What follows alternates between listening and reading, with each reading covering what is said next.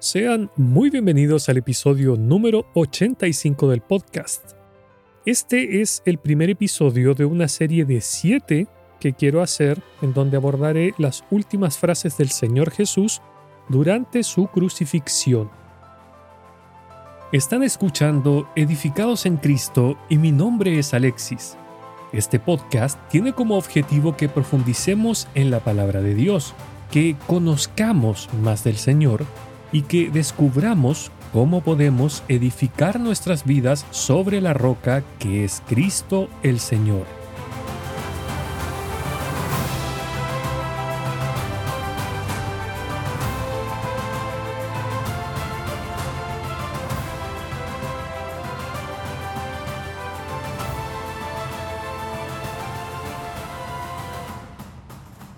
El Señor Jesús conforme a los relatos bíblicos de los cuatro evangelios, pronunció siete frases mientras se encontraba en la cruz.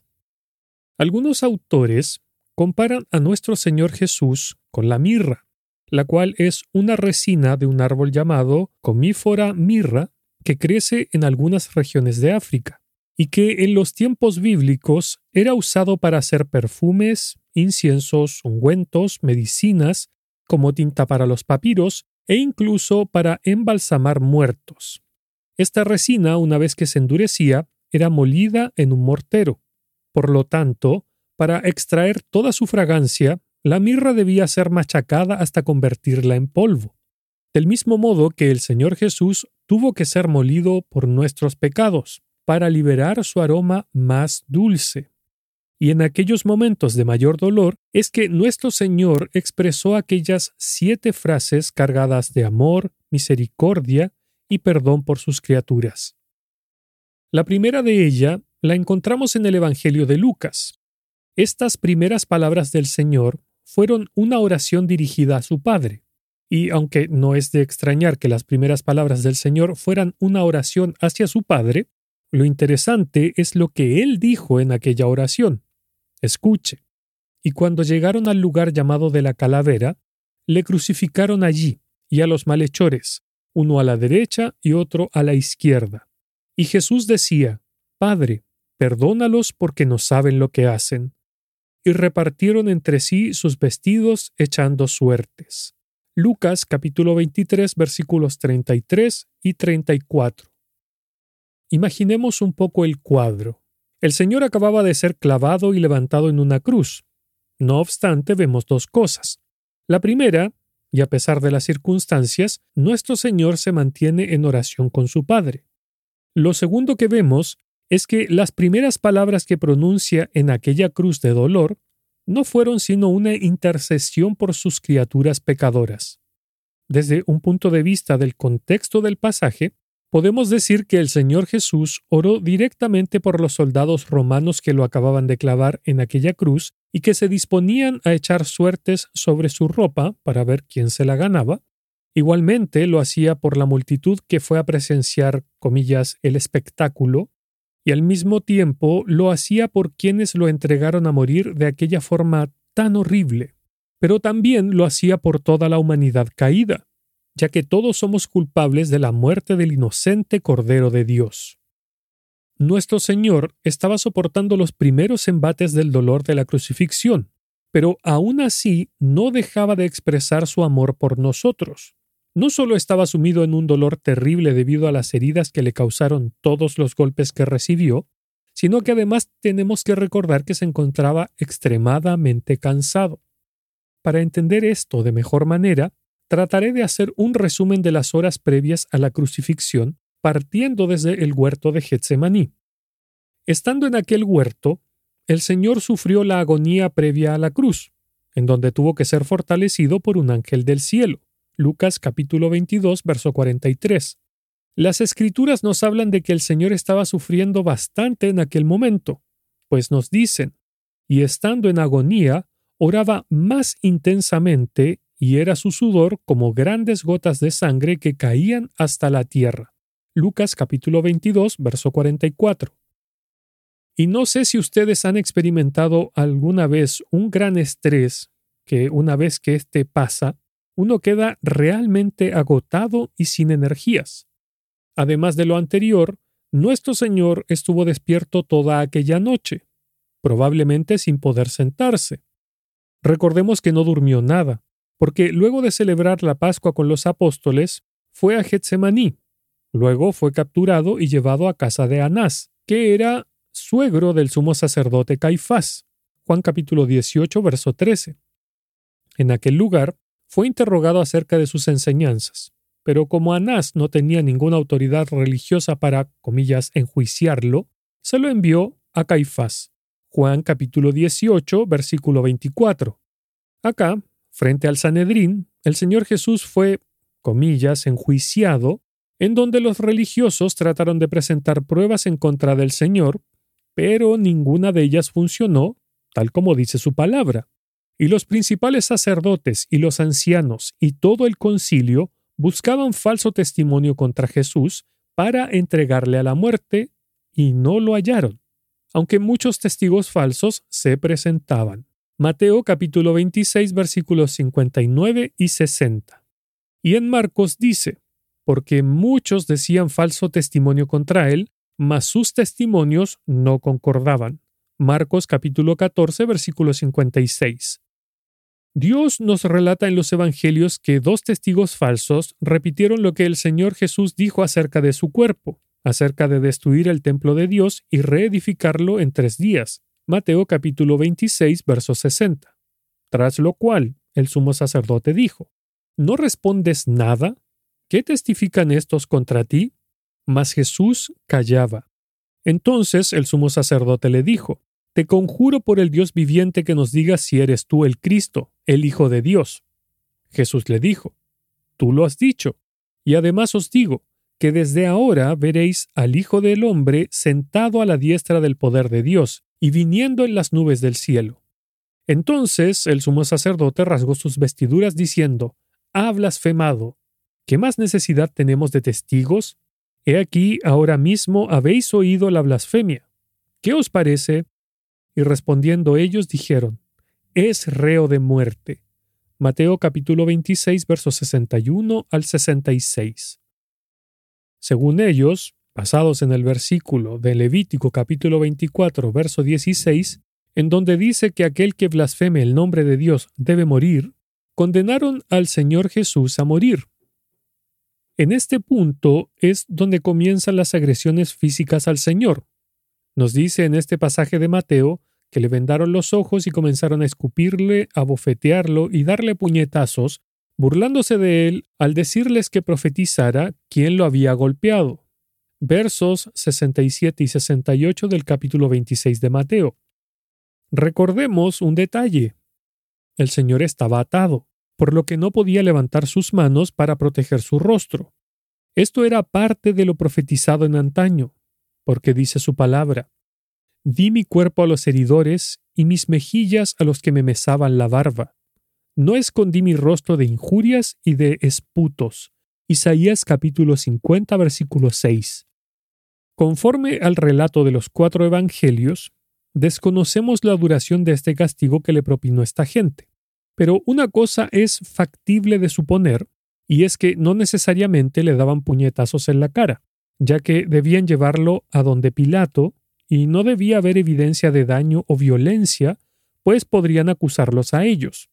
Algunos autores piensan que le dieron golpes de puños en su cuerpo, especialmente en las costillas, en el abdomen e incluso en sus genitales.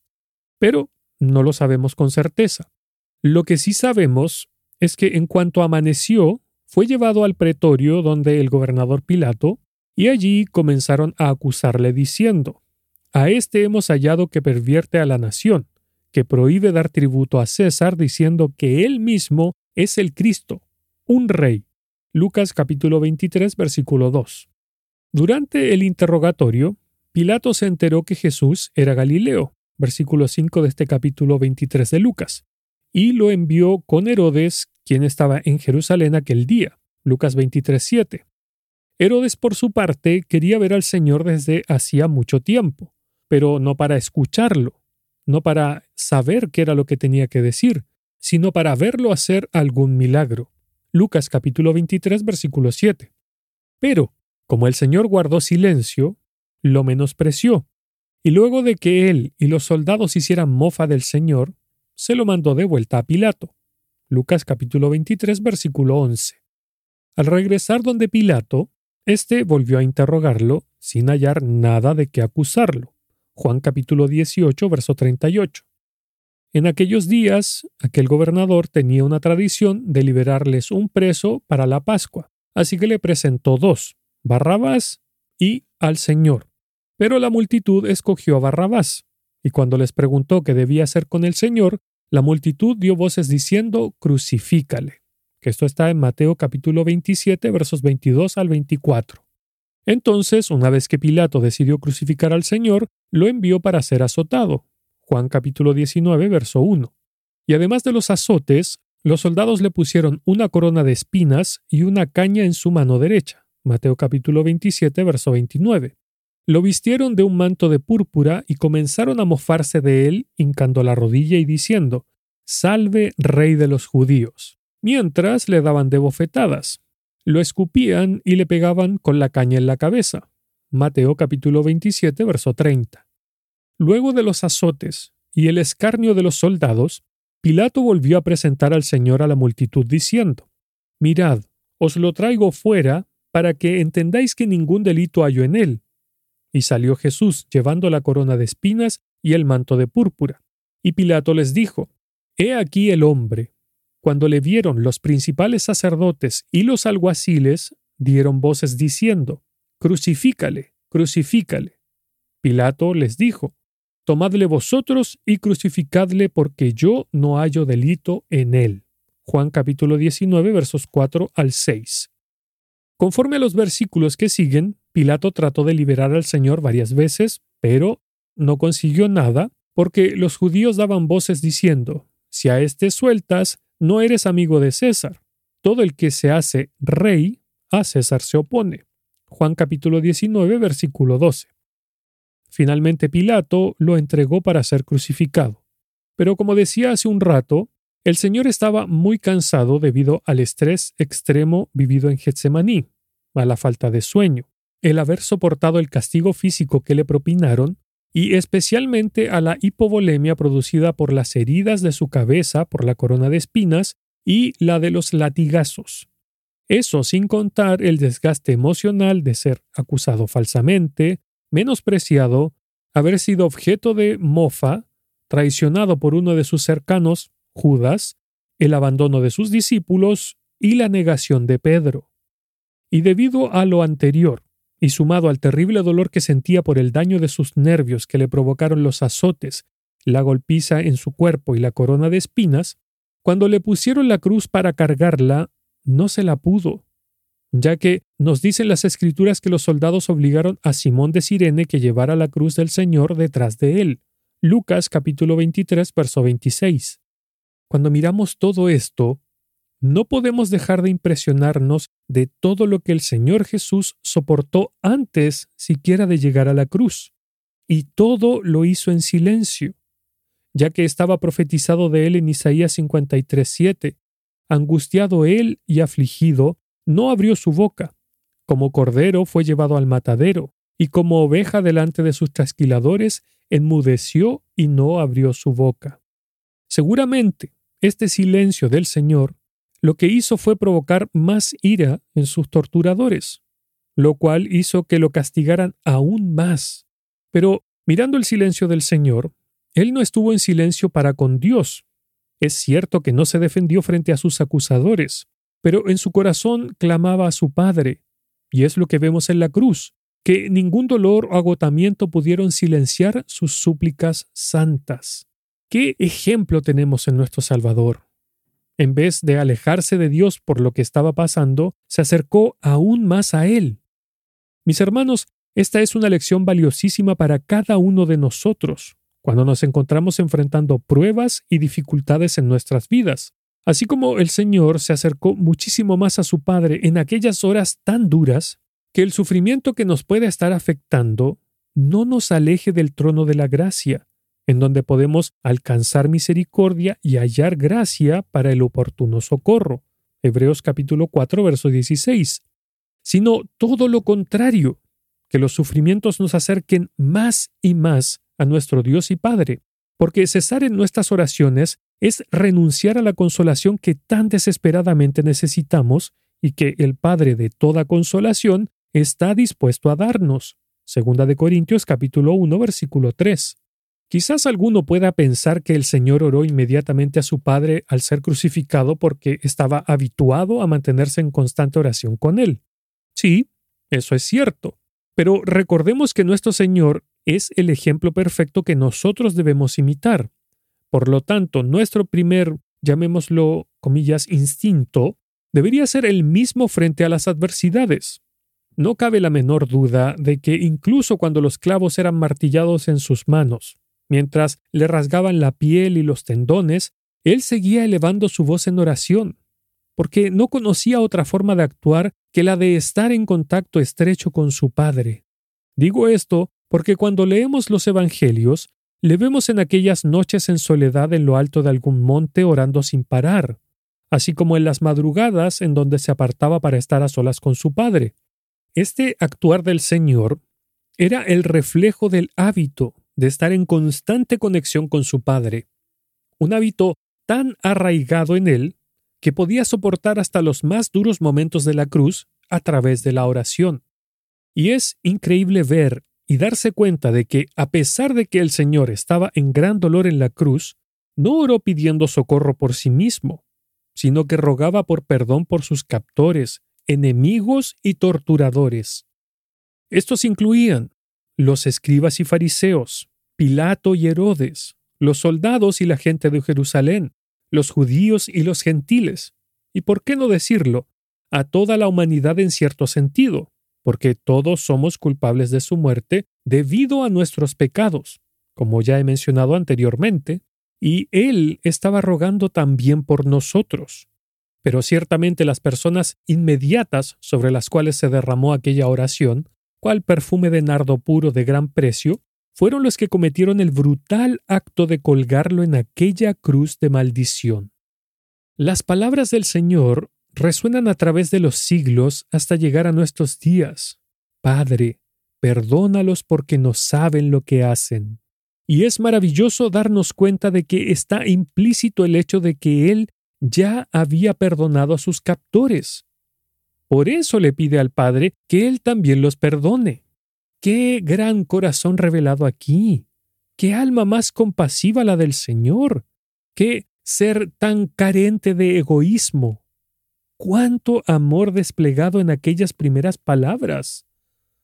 Porque, ¿acaso alguna vez en la historia mientras alguien moría en mano de sus captores, rogaba para que fuesen perdonados? Jamás. Nuestro Señor fue el primero. Todos los demás morían maldiciendo a aquellos que los mataban, mientras que nuestro Señor rogaba para que fueran perdonados. Por eso es tan sublime y hermosa esta oración del Señor. Quizás alguien me diga que en las Escrituras hubo otros que rogaron por los malos. Sí, es cierto que Abraham, Moisés y algunos profetas rogaron por los malvados tratando de interceder por ellos delante de Dios, pero jamás rogaron por hombres malvados que los estaban torturando a ellos.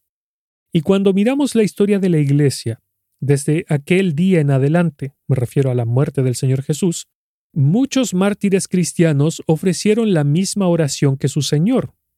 Al primero que vemos hacer esto es a nuestro hermano Esteban, primer mártir de la Iglesia, quien mientras era lapidado dijo, Señor, no les tomes en cuenta este pecado. Hechos capítulo 7, verso 60. Y ya que hablo de historia, quiero hacer un paréntesis, por así decirlo, histórico, para que lo tengamos claro en los futuros podcasts, ahondando un poco en lo que era la crucifixión como pena capital en aquellos días.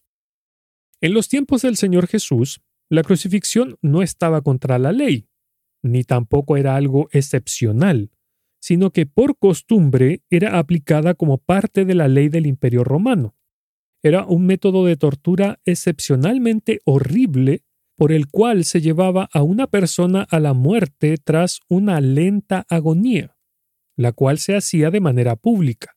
En los días del Nuevo Testamento, los pueblos bajo el dominio del Imperio romano habían visto personas crucificadas a un costado de los caminos. Todos sabían cómo se veía, a qué olía y cómo sonaba una crucifixión. Una visión terrible de un hombre o una mujer completamente desnudos en agonía, mientras se oía el sonido de sus gemidos y de una respiración dificultosa durante horas, y en algunos casos durante días. Quizás la peor parte es que a nadie le importaba. Quizás por eso el Espíritu Santo escribió a través del profeta Jeremías, ¿No os conmueve a cuantos pasáis por el camino? Mirad y ved si hay dolor como mi dolor que me ha venido, porque Jehová me ha angustiado en el día de su ardiente furor. Lamentaciones capítulo 1 versículo 12. El mensaje que comunicaba la crucifixión era claro. Esta persona que ven aquí no merece vivir. Los romanos denominaban a los crucificados como damnatio ad bestias, que significa condenado a la muerte de las bestias. Aunque claro, en nuestros días se consideraría absolutamente inaceptable que se matara de esa forma a un animal. Pero volviendo al punto, en la crucifixión no había nada religioso, edificante o inspirador para el transeúnte. Por el contrario, intentaba deliberadamente ser obsceno para los espectadores. Digo obsceno en el sentido de ser algo desagradable, repulsivo, sucio, abominable y despreciable además de promover el miedo a desobedecer las leyes romanas. En contraste a lo que acabo de mencionar, en la actualidad estamos muy acostumbrados a ver cruces, pero no de la misma manera, porque vemos a personas usándolas como colgantes, como aretes, llevándolas en procesiones religiosas, usándolas como adornos en las tumbas, etc. Para nosotros en la actualidad, ver una cruz no nos provoca nada, ningún temor a aquella condenación, ninguna repulsión o desprecio por ello, sino que es de lo más normal del mundo. Por eso es que no podemos entender el verdadero horror que debieron haber experimentado quienes fueran espectadores de una crucifixión. Digo esto porque estamos acostumbrados a ver la cruz como, comillas, un símbolo religioso, así como la estrella de David o el yin yang.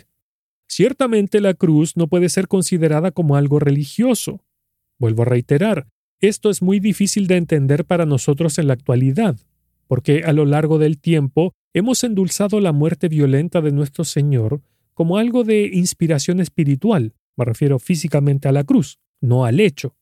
Y es triste decirlo, pero crueles métodos de ejecución, como por ejemplo quemar viva a una persona, con el paso de los siglos son vistos como algo religioso espiritual.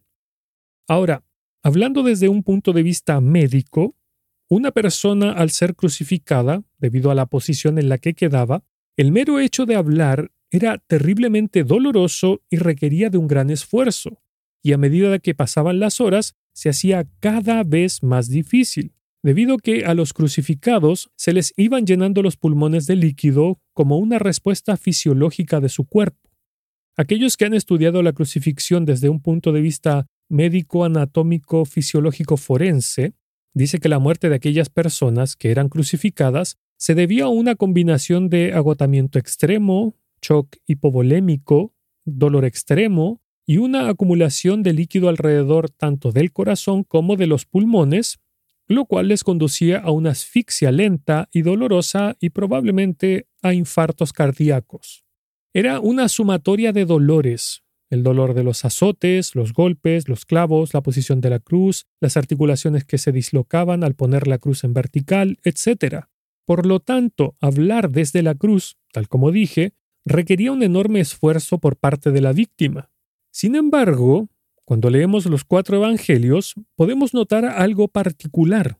Ninguno de ellos hace énfasis con respecto a los sufrimientos del Señor y lo dificultoso que resultaba pronunciar palabra alguna desde la cruz. ¿Por qué es esto? Ha de ser porque el Espíritu Santo quería enfatizar algo más. Esto es, quería que nuestra atención se centrara únicamente en el mensaje de las últimas palabras del Señor.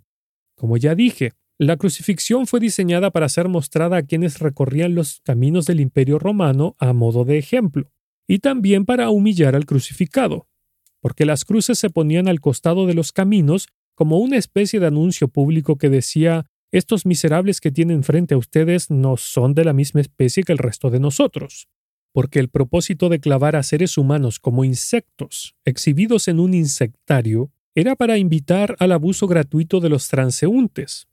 Y las masas que transitaban por los caminos del imperio entendían cuál era su rol en todo esto, es decir, burlarse y hacer mofa de la degradación de los que pendían de una cruz.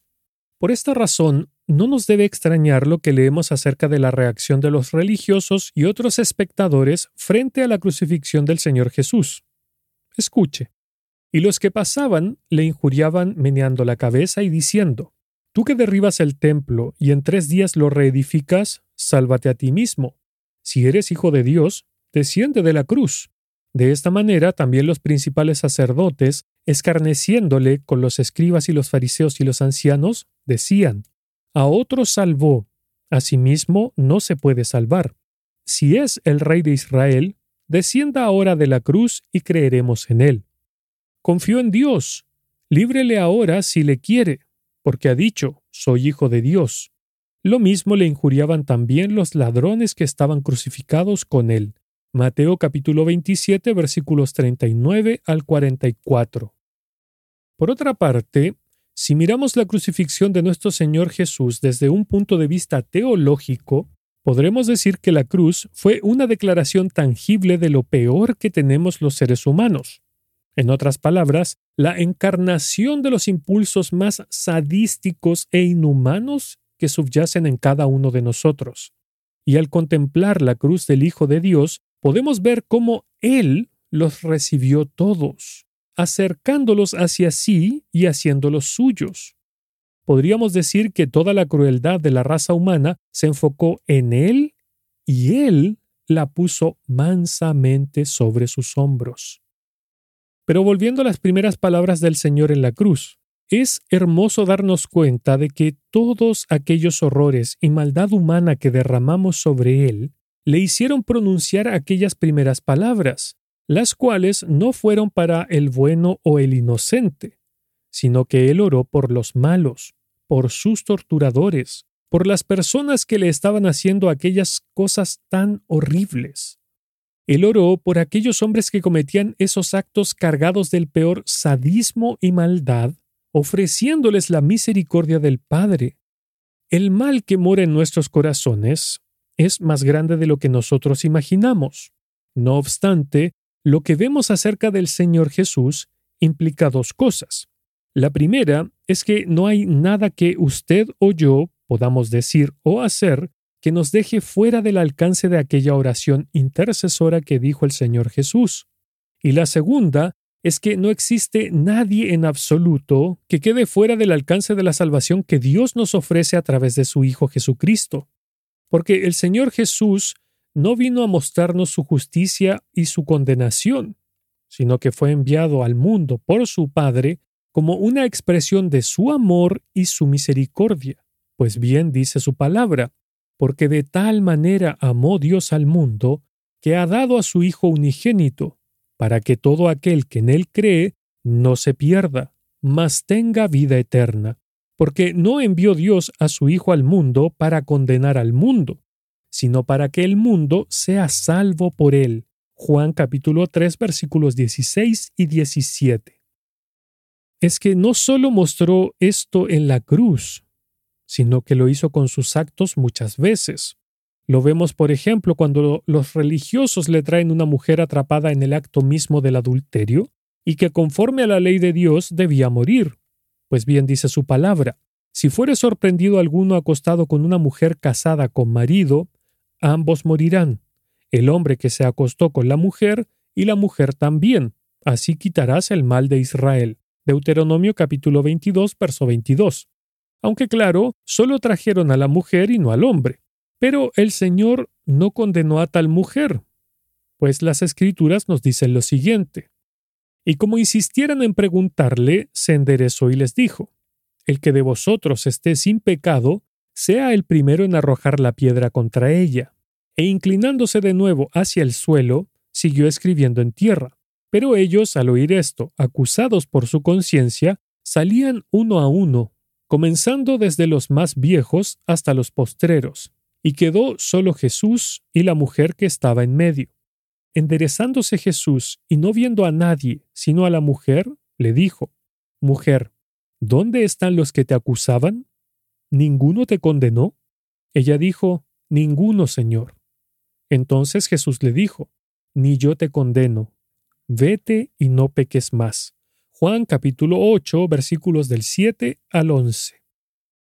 Pero volviendo al tema central, el hecho de que el Señor haya orado a su Padre por nuestro perdón significa que nosotros necesitamos el perdón de Dios. Y he aquí lo hermoso y misterioso de la misericordia y el amor divino que leemos en su palabra. Y Él os dio vida a vosotros cuando estabais muertos en vuestros delitos y pecados, en los cuales anduvisteis en otro tiempo, siguiendo la corriente de este mundo, conforme al príncipe de la potestad del aire, el espíritu que ahora opera en los hijos de desobediencia, entre los cuales también todos nosotros vivimos en otro tiempo en los deseos de nuestra carne, haciendo la voluntad de la carne y de los pensamientos, y éramos por naturaleza hijos de ira lo mismo que los demás. Pero Dios, que es rico en misericordia por su gran amor con que nos amó, aun estando nosotros muertos en pecado, nos dio vida juntamente con Cristo por gracia sois salvos. Efesios capítulo 2 versículos del 1 al 5. Conforme a lo que acabo de leer, todos nosotros estábamos muertos, perdidos, bajo la potestad del pecado, del mundo y del diablo, y es más, éramos hijos de ira, es decir, merecíamos la ira de Dios. Pero ¿qué nos dio Dios en vez de su ira? Su amor, su perdón y su misericordia. Y acá vemos al Señor Jesús personificando al amor divino, rogando por sus criaturas que locamente le clavamos en una cruz sin saber lo que hacíamos. Quizás usted no crea que necesita desesperadamente del perdón de Dios, pero permítame graficarle un poco su situación. Imagine que súbitamente le viene un dolor al pecho que se irradia hacia su brazo izquierdo, sumado a una dificultad para respirar es llevado a un hospital donde le diagnostican un infarto agudo al corazón. Le hacen varios exámenes que muestran que usted tiene un serio bloqueo de las arterias que irrigan su corazón y necesita una cirugía desesperadamente. El médico le explica todo lo que le está pasando y le dice que su vida corre riesgo. Y en vez de usted aceptar la condición de salud que le están diciendo, dice, Bah, este matasanos no tiene ni idea de lo que habla mejor me busco un médico que me haga sentir bien acerca de mi corazón. Parece estúpido lo que acabo de decir, sí, pero eso es lo que hacemos los seres humanos cuando rechazamos el regalo de Dios, cuando no deseamos escuchar que tenemos pecado, que hemos hecho el mal y que necesitamos de la, comillas, intervención quirúrgica divina.